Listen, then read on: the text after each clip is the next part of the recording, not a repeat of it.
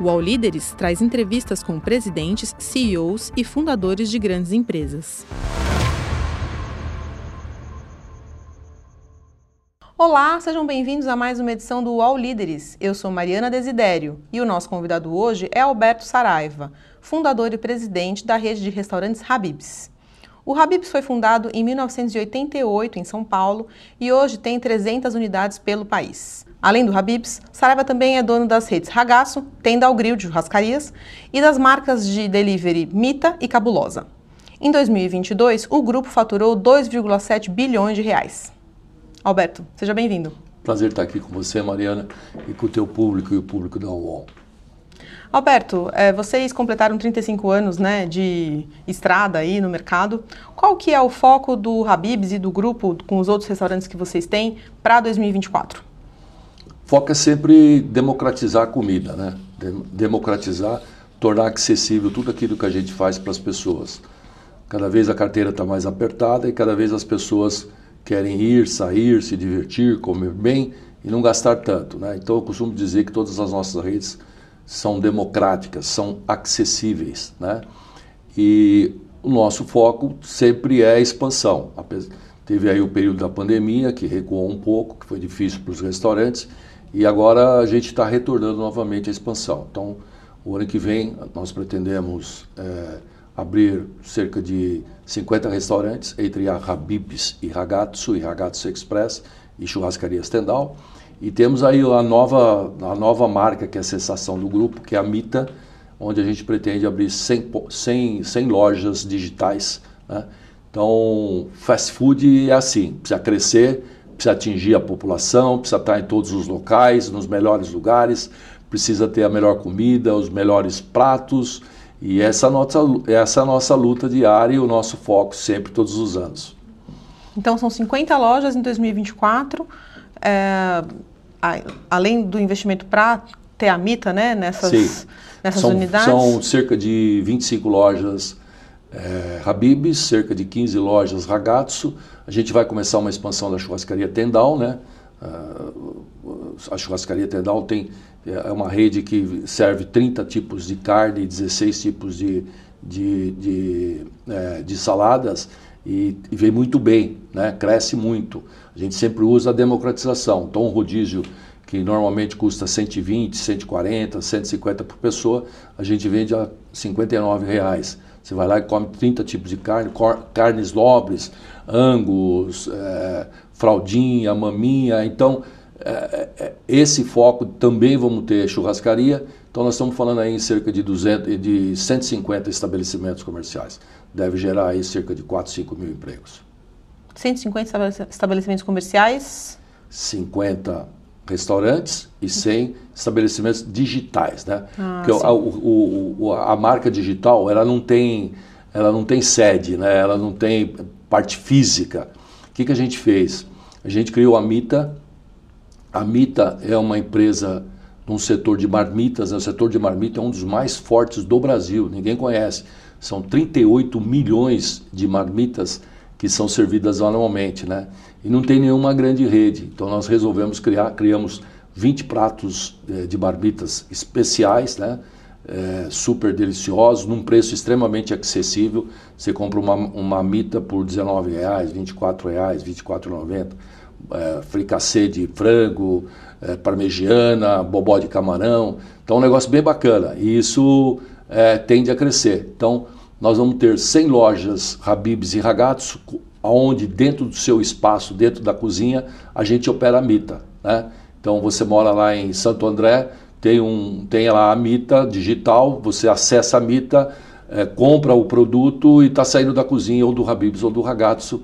É, é, e é uma forma de crescimento muito forte, né? porque você não precisa um novo local, não precisa montar, não precisa pagar um aluguel do local, não precisa fazer uma série de coisas. Então você usa toda essa estrutura. É as famosas dark kitchen, né? Só que a gente transformou as nossas lojas, as nossas cozinhas em dark kitchen para essa, essa rede de lojas.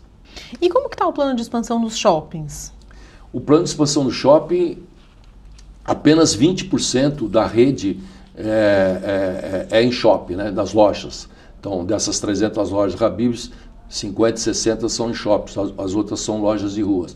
E nós até 2028 nós detectamos que tem 400 shoppings que podem caber é, que podem caber unidades do Habibs ou do Ragazzo. Né? Nós criamos um tipo de loja Habibs que pode, que pode funcionar em 50 metros quadrados. Né? A gente desenvolveu as esfias e os produtos para serem feitos numa pequena área, é, numa pequena área ter a produção e ter o mesmo cardápio. E nós vamos levar isso então para esses 400 shops, aonde a gente tiver aí conseguir fazer parcerias, vamos levar isso. Nós acabamos de abrir uma loja agora no SP Marketing, uma loja de 48 metros quadrados que consegue ter toda a linha de produtos do Habibs. Essa é uma inovação, uma criação. Uma loja totalmente tecnológica, né? não tem nem caixa, são, são totens que, que funcionam e tal. Então, co colocamos aí a TI para funcionar, que tem dado muito resultado e deixado as lojas mais modernas e é, funcionando em espaços menores porque isso viabiliza economicamente. Né? Você sabe que em shopping você paga por metro quadrado que você utiliza.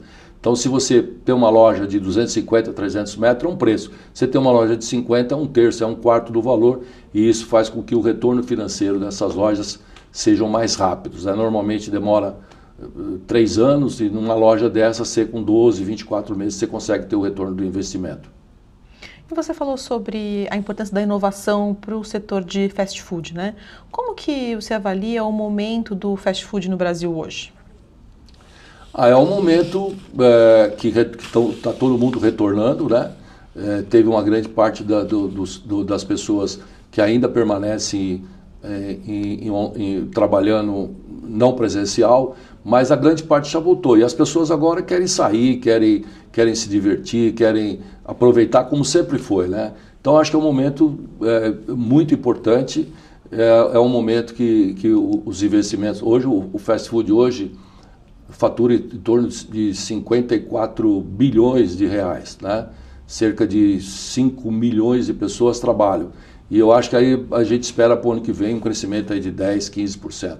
Ou seja, vai continuar sendo a bola da vez, você poder levar os teus filhos, sair com a família, ir num restaurante, comer comida boa e gastar pouco, né? Então, a gente está bem crente que as coisas vão continuar. O grande problema sempre são é, a concorrência, né? Porque a gente concorre com as multinacionais, com os, com os fast foods mais poderosos, mas como a gente tem essa política da democratização, é, é, a gente consegue vencer. A gente até prefere estar perto deles, porque aí fica mais fácil, né? Com, com nossa com a nossa política.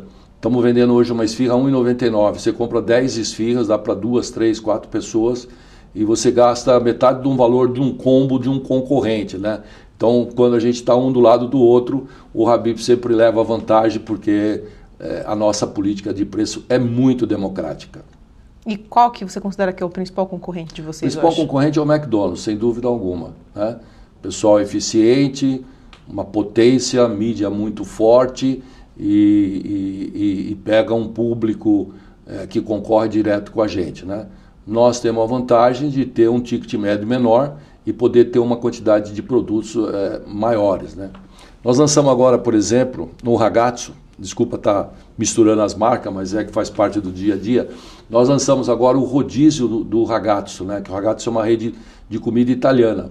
Então você come uma massa, você come um nhoque é, ao sugo, é, com, com molho de tomate importado e tudo, e você tem um rodízio de, mini, de coxinha. Né? Você pode comer cinco sabores de coxinha à vontade, quantas você quiser. A média é 16, 18 mini coxinhas. E você paga por isso R$19,90. Né? Então é muito barato você poder comer uma massa fresca, feita na hora, com essa variedade de mini coxinhas que é a melhor, frita na hora e tudo, e paga R$19,00. Né? Isso não existe, né? Um combo do concorrente custa 29, 39, 49. Então essa parte é que faz com que a gente tenha essa crença no futuro e de que estamos aí lutando e vamos expandir bastante o ano que vem. Então, na sua visão, o principal trunfo de vocês para é, bater a concorrência é preço? É preço e variedade de produto, né? Você vai, você vai nas nossas lojas, você tem lá o playground, o pai está tomando um chopinho, né, que não tem no concorrente, é, a mãe está comendo um tabule ou está ou tá comendo um, um fatuche, e, e aí você pode comer uma sobremesa, você pode comer uma taça de sorvete, você pode comer um pastelzinho de Belém. Essa variedade de cardápio, essa multiplicidade de cardápio associada ao preço é uma dupla que é a mais forte de todas. Além da qualidade, nós não trabalhamos praticamente com nada de congelados, os nossos produtos são todos frescos. Né? A gente domina também a cadeia de produção, todos os produtos somos nós mesmos que fazemos, né? Desde, a, desde a, o queijo, por exemplo, só para dar um exemplo, nós temos um laticínio em promissão que capta o queijo na região, produz o queijo e manda para as lojas. Né? Então não tem atravessador, não tem um terceiro aí. A gente com isso consegue manter a qualidade. Nossa esfirra de queijo é uma das preferidas do público, né? Você consegue manter a qualidade e num preço extremamente acessível. Tem aí toda uma estrutura que faz com que isso funcione e são essas conquistas que a gente está comemorando agora nesses 35 anos da nossa existência, né? É, um público, conquistamos o país, são 200 milhões de clientes que passam por ano nas nossas redes, 75 milhões de transações, cada transação tem duas, três, quatro pessoas. Já hoje, atualmente, temos 13 mil é, colaboradores. Né? Ano que vem estamos falando aí de mais 2, 3 mil é, pessoas, empregos novos. É, e estamos espalhados por todo o país. Né? E somos líderes de mercado em, diversas, em diversos setores. Né? A Árabe somos o maior do mundo, a maior rede de fast food do mundo. Esfirra é o produto mais vendido do fast food, vende mais que qualquer outro produto. São 500 milhões de unidades vendidas anualmente. Coxinha são 200 milhões. São todos números estrondosos que vieram por essa política de, de preço acessível. Eu costumo dizer que o, o número mais, mais forte da minha vida é o zero, né? porque eu passei a vida toda lançando produtos com zero vírgula algum preço. Né? Minha vida toda foi procurando que produto eu posso lançar com 0, alguma coisa, né? Então, no passado, a esfirra era 0,78, pastelzinho de Belém era 0,90, sempre lançando algum produto com zero. E o zero à esquerda é que transformou esse monte de zeros à direita, né? 200 milhões de clientes, 500 milhões de bibisfia. Tudo isso foi fruto dessa democratização que é bem, é, que é interpretada e que, é, e que traz essa, essa significância do zero vírgula. Né? Então, é o processo de democratização, é isso. É ter produtos de qualidade com preços acessíveis.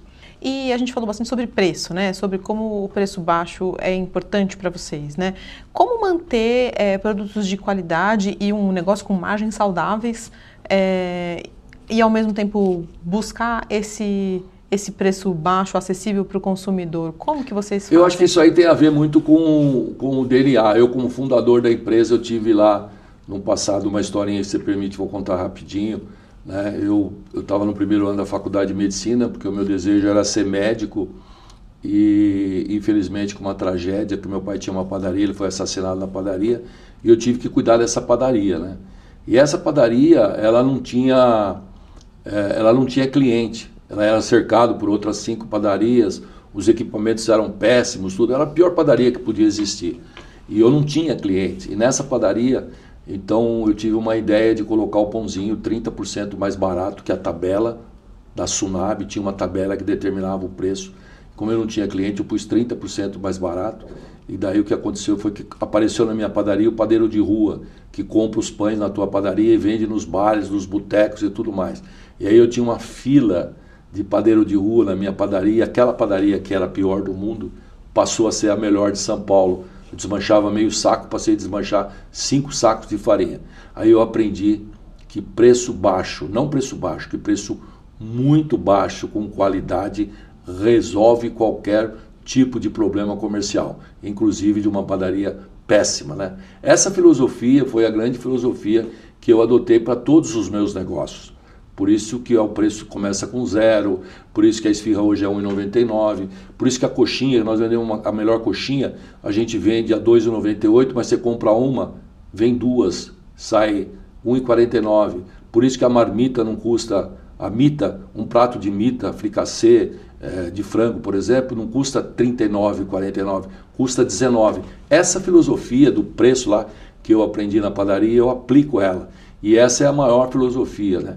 Agora, para você manter isso aí, eh, com essa filosofia, você consegue grandes volumes, né? Eu costumo dizer que, que a nossa rede foi uma rede que cresceu ganhando centavos, né? Ganhando muitos centavos. Então você tem volume. Se eu vendesse uma esfirra ao preço do concorrente, 7, 8, 9 reais, eu não venderia 600 milhões de esfirra, 500 milhões de esfirra ano, eu venderia 10 milhões, né? Então esse volume faz com que a gente no final do mês a, a empresa se torna, se torna lucrativa, mesmo, vendendo a preços extremamente acessíveis. Tem um outro item também que é de extrema importância, que é a verticalização. Né? Nós, todos os nossos produtos, somos nós mesmos que, que, que, que fabricamos, entendeu? Então, a esfirra de queijo consome, é, consome queijo, né? o queijo fresco. Quem que produz o queijo fresco para nós? Somos nós mesmos. Né? Aquele laticínio que eu te falei que pega o leite, faz o queijo e leva. Então se elimina o, atra, o atravessador. Né? Então a verticalização é, que a gente tem né, no sorvete, na indústria de sorvete, a nossa, na indústria de laticínio, a de pães, a de sobremesa, é tudo sobre o nosso controle. E isso permite, essa verticalização permite que você tenha mais facilidade quando você vai vender um produto, de colocar ele num preço extremamente acessível que o concorrente não tem, não tem essa, essa condição. Então, essa combinação de coisas, né, esse DNA, é, essa aprendizagem que a gente tem e carrega, essa democratização que a gente faz, essa verticalização, essa coisa de, de procurar volume e tudo mais, tudo isso faz com que a gente seja extremamente competitivos e que a empresa seja é uma empresa você mesmo disse, 2,7 bilhões de faturamento e numa margem de 8, 10, 12, 14% de lucro. Então é isso que forma esse conjunto. E como que estão as vendas online? Vocês têm é, essas marcas relativamente recentes, né? É, a Mita e a Cabulosa, que é de sim, pizzas, né? Sim. Como que está sendo essas vendas? As vendas estão online cada vez mais, é, cada vez mais aquecidas, né? Esse hábito de consumo online ele já existia no passado, mas agora com a pandemia ele se fortificou, né? Então as pessoas já, já sabem é, como utilizar o online. É, foi uma coisa que ficou, que ficou no dia a dia das pessoas. Cada vez mais essas vendas estão aquecidas, são tão aquecidas que nós lançamos essas duas marcas digitais, né? A marca é, Mita e a marca Cabulosa de pizza não tem loja, né? É uma marca digital. Por quê? Porque tem, tem, é, é, tem público para isso, né? você consegue só com a parte digital. Então, eu acho que a, a, a, a parte digital, nós tivemos aí um, um Black Friday que a parte digital, a venda aumentou 45% de TC de, de, de vendas, né? E foi no digital que aumentou, na, na, nos restaurantes assim presencial mesmo, não aumentou tanto, né? Mas no digital foi uma explosão de venda. Então acho que é, as grandes redes precisam precisam estar aptas e trazer, facilitar cada vez mais. A nossa diretoria mais forte é a diretoria de TI tecnologia, porque é, é, é, o futuro é isso, né? Nós vamos lançar agora vendas através do WhatsApp, em que você acessa pelo seu WhatsApp, não paga taxa de intermediação, não paga uma série de coisas e você faz o seu pedido pelo seu WhatsApp, faz o seu pagamento e extremamente rápido. E nós vamos ter os principais produtos, vamos ter lá. Né? Isso é tecnologia, isso é futuro. Né? Então acho que venda digital é, faz parte da vida do fast food e dos restaurantes. Não tem mais essa coisa do restaurante só ter o seu salão e um cantinho lá. Precisa estar no, no digital e a gente é, tem bem consciência. Aliás, a gente pratica o digital há muitos anos. Né? Em 2002, nós já tínhamos o deliver do Habibs 28 minutos. Né? O cliente pedia, todo mundo lembra disso. O cliente fazia o seu pedido pelo deliver e se não fosse entregue em 28 minutos, o pedido ia de graça. Né? A gente já praticava isso em 2002. Por isso que na pandemia a gente é, é, não se deu, é, se deu bem, no sentido de, de dificuldade, né? as dificuldades foram menores porque a gente já tinha esse esquema digital. Então, digital, como todo e qualquer comércio, é, veio para ficar e vai perdurar e cada vez mais vai crescer e vai se movimentar. E também não, não aí não paga, por exemplo, taxa de iFood, taxa não de... Não paga nada disso. Sai fora de tudo isso aí. Né? Ah, os restaurantes também é, perceberam que, e nós principalmente, né, a gente sempre tem eh, aplicado muito nos aplicativos próprios, né? Porque todos os, os restaurantes que têm aplicativo próprio, o valor da, do produto é menor do que através de outros marketplaces, né? Porque você deixa de pagar essas taxas, então você pode vender o produto mais barato, né? Então a tendência também é essa, que o público conheça todos os aplicativos e depois de vez você pedir de vez você pedir o teu produto preferido pelo marketplace, você pede direto pela marca, né? Porque aí você deixa de ter essas taxas intermediárias e o teu custo é menor, né? Então uma esfirra no marketplace, no nosso aplicativo, é mais barata do que no marketplace eh, que existe no mercado.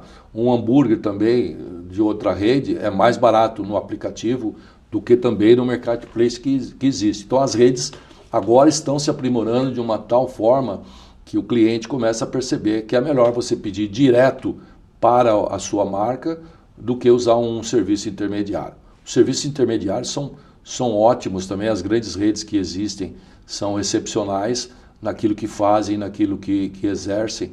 É, isso é o mercado, né? Ter a opção de você comprar por onde você queira, no preço que você queira, na facilidade que você queira. Então, o digital trouxe tudo isso. E, e essas, essa busca do, do, consumidor, por exemplo, de buscar é, os aplicativos próprios das redes, me fico pensando, a, as taxas cobradas né, no, nesses aplicativos de delivery, por exemplo, elas é, são um problema? Elas atrapalham? Elas, elas são. Elas fazem são parte questão? do processo, né? Uhum. Porque essas redes investem muito em, em tecnologia e você hoje você tem uma facilidade muito grande de fazer os seus pedidos por, esse, por esses marketplaces, né? Então, nada mais justo do que ter um valor de taxa cobrado nesse serviço, né? Porque agiliza, chega mais perto do público, a, o esquema de motoqueiro funciona, funciona melhor, tem uma série de coisas é, que, tem, que tem essa situação. Por isso tem, é por isso é que existem as taxas e que quando você faz o pedido direto não existem porque já tem um outro processo, não tem é, esse intermediário dentro do processo. Não? Então, eu acho que é uma coisa que faz parte do comércio, para você ter uma facilidade, para você ter, você entra num aplicativo, por exemplo, de um marketplace desse, você tem lá todos os restaurantes, tem uma série de facilidades que tem, né, que justificam essa taxa. Mas aquele que quer está procurando é, o seu produto e quer gastar um pouco menos, então ele vai tem uma tendência de ir para o aplicativo próprio da própria rede que, que oferece os produtos. No cantinho do Parque Antártico, onde eles ficavam refugiados, cantavam o Cléo morreu, a Mancha se fudeu. Em 1988, um assassinato do lado do estádio do Palmeiras marcou a história das torcidas no Brasil. A rivalidade entre as principais organizadas aumentou e a forma de torcer dentro e fora dos estádios nunca mais foi a mesma. Na terceira temporada de Wall Sport Histórias, os repórteres Adriano Wilkson e Daniel Lisboa descobriram documentos inéditos que revelam detalhes dos primeiros anos das organizadas. Uma jornada cheia de festas, brigas, reviravoltas e despedidas precoces. Toda a violência que você vê é em ônibus, é em estádio, em qualquer lugar. Não é ponto que não sido uniformizada hoje. Você pode ouvir o Wall Sport Histórias sobre meninos e porcos no UOL, no YouTube do Wall Sport e em todas as plataformas de podcast. E vocês têm planos de, de levar o Habibs para fora do país? Tem Habibs fora do Brasil? Não temos. Tá? Nós já tivemos no México, é, há muito tempo atrás, e demos uma recuada. Eu cheguei a morar no México durante dois anos. Tivemos sete lojas no México, todas as lojas excepcionais. Mas a carreira internacional, na época a gente não tinha tanto know-how, a carreira internacional tende a acontecer agora nos próximos anos, né? Mas é, é, é, sempre temos muitos candidatos interessados de outros países, mas ainda não não é, não realizamos ainda essa esse sonho, essa coisa, né? O plano de expansão no Brasil é muito grande, né? Então é uma questão até de você focar, né? A parte internacional, você precisa encontrar um grupo é, de empresários da região, do local, que esse foi o grande erro do México, porque eu fui para lá montar lojas próprias, eu não fiz nenhuma associação com gente de lá, né? E os hábitos são diferentes, os costumes são diferentes, né? Então a gente tem aí alguns candidatos e talvez nos próximos anos a gente realize o sonho de ter uma bandeira Habibs ou Ragatos em outro país. Legal. E a gente falou sobre faturamento de 2022. Vocês devem fechar 2023. Qual que é o faturamento que vocês imaginam? E para 2024, qual é a expectativa? 23, 2.7, 2.8 e 24 passar a casa dos 3 bi. Estamos aí nessa, nessa, nesse, com essa meta e com esse objetivo. Esse aumento vem através da expansão, né? E também das coisas que nós estamos fazendo para trazer mais clientes para as lojas existentes. Né? São muitos lançamentos, são muitos produtos. É, a gente está reformulando toda a parte tecnológica, deixando as lojas mais modernas e então juntando aí o crescimento com a expansão. Vamos ver se a gente consegue chegar nos 3, 3.1, 3.2. E expectativa para a economia para 2024? A gente viu que o PIB, por exemplo, ele está crescendo, mas mostrou uma desaceleração. Né? Qual é a sua expectativa para... Expectativa é positiva. Né? Tem duas coisas importantes que estão sob controle. A, a principal delas é a inflação. Né? Tem toda essa polêmica em cima do que é, mas é, é, esse item sendo controlado facilita muito, né? Porque você não tem inflação, você não tem um aumento da matéria-prima, você não tem aumento da matéria-prima, você não tem o repasse para o cliente, né? aí você consegue manter as suas margens sem ter que aumentar cardápio. Né? Pelo contrário, a gente andou baixando os preços de várias coisas. Hoje, no dia de hoje, nós estamos lançando uma, a, a pizza nossa, do, sabe que o Habib's é uma grande pizzaria, né? Quando eu montei a primeira loja, eu tinha tido pizzaria antes, eu pus pizza no Habib's e existe até hoje, né? Nós estamos lançando uma pizza grande que normalmente custa 69, 79, em alguns lugares 129. A gente está lançando uma pizza grande de oito pedaços por 29 reais, né? 29,90. Lançamento, uma pizza calabresa com mussarela, uma pizza de é, é, é, frango com creme, com creme li, 29,90. Quer dizer, isso não existe, né? Uma, o preço de uma pizza do concorrente, você compra três pizzas nossas. O que, que, é isso? É uma captação, é a busca de clientes, né? É, é você trazer o TC. Então, com todas essas medidas que a gente está fazendo, até de abaixar o preço, e isso permite porque a inflação está sob controle, né? E, e, e as coisas estão melhorando, taxa de desemprego baixa, Juro caindo, 12,5, é muito alto ainda, mas tem uma perspectiva do ano que vem chegar aí uns 8, 9 e tal. Então tudo isso faz com que você é, tenha um otimismo muito grande. Mas nós somos otimistas de, de nascença, a gente já nasceu sorrindo e olhando tudo de forma positiva e é assim que nós vamos continuar. Então, pensando em preço de alimentos, a sua não tem, não tem expectativa de aumento de preço de alimentos para 2024? Nada, nada. Nós estamos procurando baixar. Nós, o nosso kibe, que é um ícone, né, que custa hoje R$ 8,90, dia 4 de janeiro, e vai o mesmo kibe por R$ 6,90. Nós vamos baixar 30%. Né? A gente vende hoje em torno de 400 mil quibes por mês e a gente espera, baixando dois reais, chegar a um milhão de quibes por mês. Né? O preço hoje é extremamente positivo, é extremamente determinante na escolha do cliente. Né? Então o quibe, a esfirra nós abaixamos para 1,99, era 2,49, né? E o, o, tem uma, o Beirute era 32, abaixamos para 24, a pizza era 49, hoje a partir de hoje você pede no, você pede no Habib's ou no Regato, é 29. Né? Então a política, exatamente. Estamos lançando uma sobremesa que era R$19,90. Modificamos ela e vamos lançar uma casquinha no Habib's por R$7,90. Vem uma bola de sorvete de creme com uma casquinha cheia de calda que você pega a casquinha e vira assim em cima da bola. da bola com farofa, com uma série de coisas, sorvete de creme ou de chocolate e paga R$ 7,90. Isso aí deveria custar R$ 14,90, R$ 19,90. Então, para o ano que vem que você está perguntando, a expectativa é ter preços ainda mais acessíveis e tornar a nossa empresa ainda mais democrática. Queremos deixar os concorrentes de cabelo de, em cabelo de pé, de pé para poder, pô, mas o que, que esses caras estão fazendo aí, né? Vamos à busca de mais e mais e mais clientes para que a gente possa continuar prosperando, gerando emprego e trazendo coisas boas para esse país que precisa e que a gente faz parte disso. Mas aí, para manter esses preços baixos, é, eu fico pensando, tem uma política de, ah, vamos ganhar na margem do refrigerante, por exemplo, porque tem que Já ter uma... as pegadinhas. Tem que ter uma conta aí. Não, os preços de refrigerantes, é, eles seguem uma tendência, a nossa, a nossa filosofia é de ter de 10% a 20% mais barato que o preço da concorrência. Preço de refrigerante não é o Habibs que determina, é a concorrência, né?